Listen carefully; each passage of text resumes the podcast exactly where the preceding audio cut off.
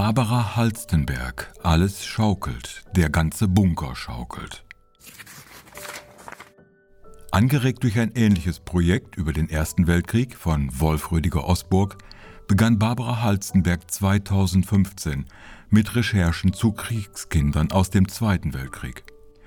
Zuerst mit wenig Erfolg. Als die Zettel in Apotheken aushing, um weitere Zeitzeugen zu finden, stand ihr Telefon oft nicht mehr still. Am Ende hatte sie über 100 Menschen interviewt, die überwiegend in den 20ern und 30ern des 20. Jahrhunderts geboren waren, die also als kleine oder junge Kinder den letzten Weltkrieg miterlebt hatten. Diese Interviews bilden die Grundlage ihres Buches, ergänzt um Hintergrundinfos zu wichtigen Themen aus historischer Sicht. Das, was Halstenberg von den letzten Zeugen dieser Zeit erfuhr, sortierte sie nach thematischen Merkmalen. Es werden also keine kompletten Interviews wiedergegeben, sondern Auszüge, zum Teil aber auch über viele Seiten. Damit ergibt sich ein vielfältiges Bild, wie Kinder in diesen harten Zeiten aufwuchsen. Da geht es um ausgebombte Städte und Spielen in den Ruinen, die alltägliche Suche nach Essen, um Nazi-Blockwarte und viel um die Hitlerjugend, aber auch ganz andere Geschichten kommen zur Sprache. Der Zusammenhalt der Menschen, die verlorenen Väter, die Alltäglichkeit der nationalsozialistischen Ideologie.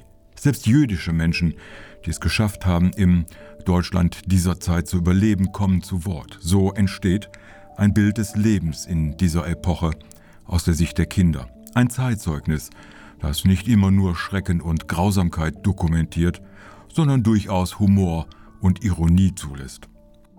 Auf fast 500 Seiten entsteht das Bild einer Zeit, die für uns heute im 21. Jahrhundert kaum mehr nachvollziehbar ist. In gewisser Weise ist das Buch ein Antikriegsbuch, aber das war nicht Haltenswerk Ansinnen, es war eher der Gedanke der Interviewten.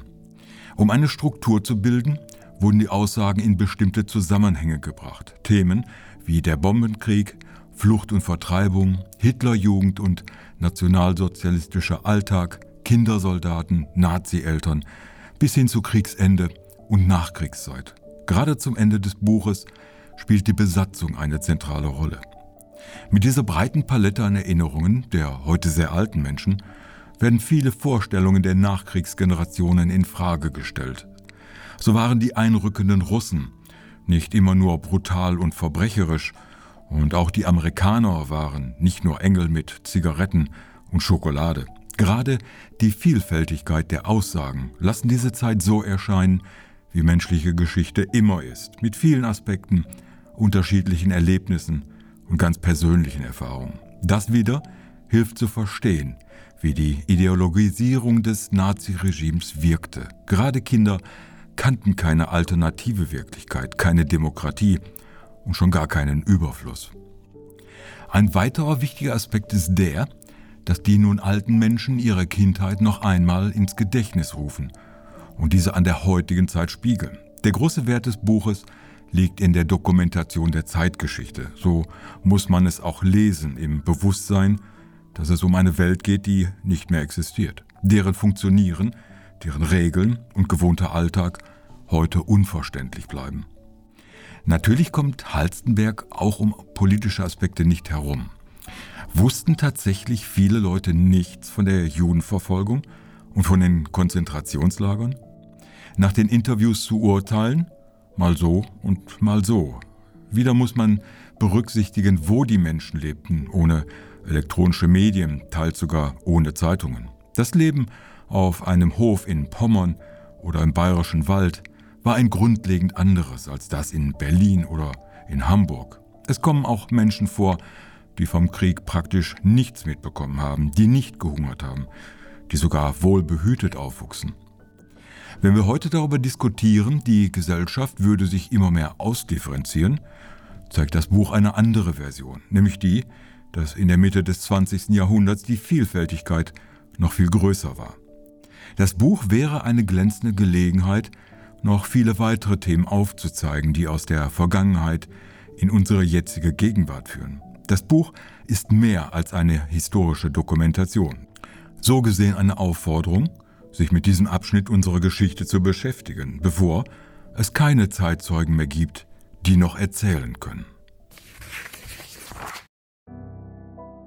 Der Klappentext. Die Journalistin Barbara Halstenberg wuchs mit den Erzählungen der Großmutter über die Vertreibung ihrer Familie auf. Aus ihrem Interesse daran, wie andere Kinder dieser Generation den Zweiten Weltkrieg erlebten, entstand eine Sammlung von Gesprächen mit damaligen Kriegskindern. Diese berichten von deren Erinnerungen an den Krieg, den allgegenwärtigen Tod und Hunger, die Kriegsverbrechen und Misshandlungen, die selbst Kinder erleiden oder mit ansehen mussten. Gleichzeitig beschreiben viele ein Gefühl der Alltäglichkeit für junge Menschen, die kaum etwas anderes kannten und mit der kriegsverherrlichenden Ideologie der Nationalsozialisten aufgewachsen waren.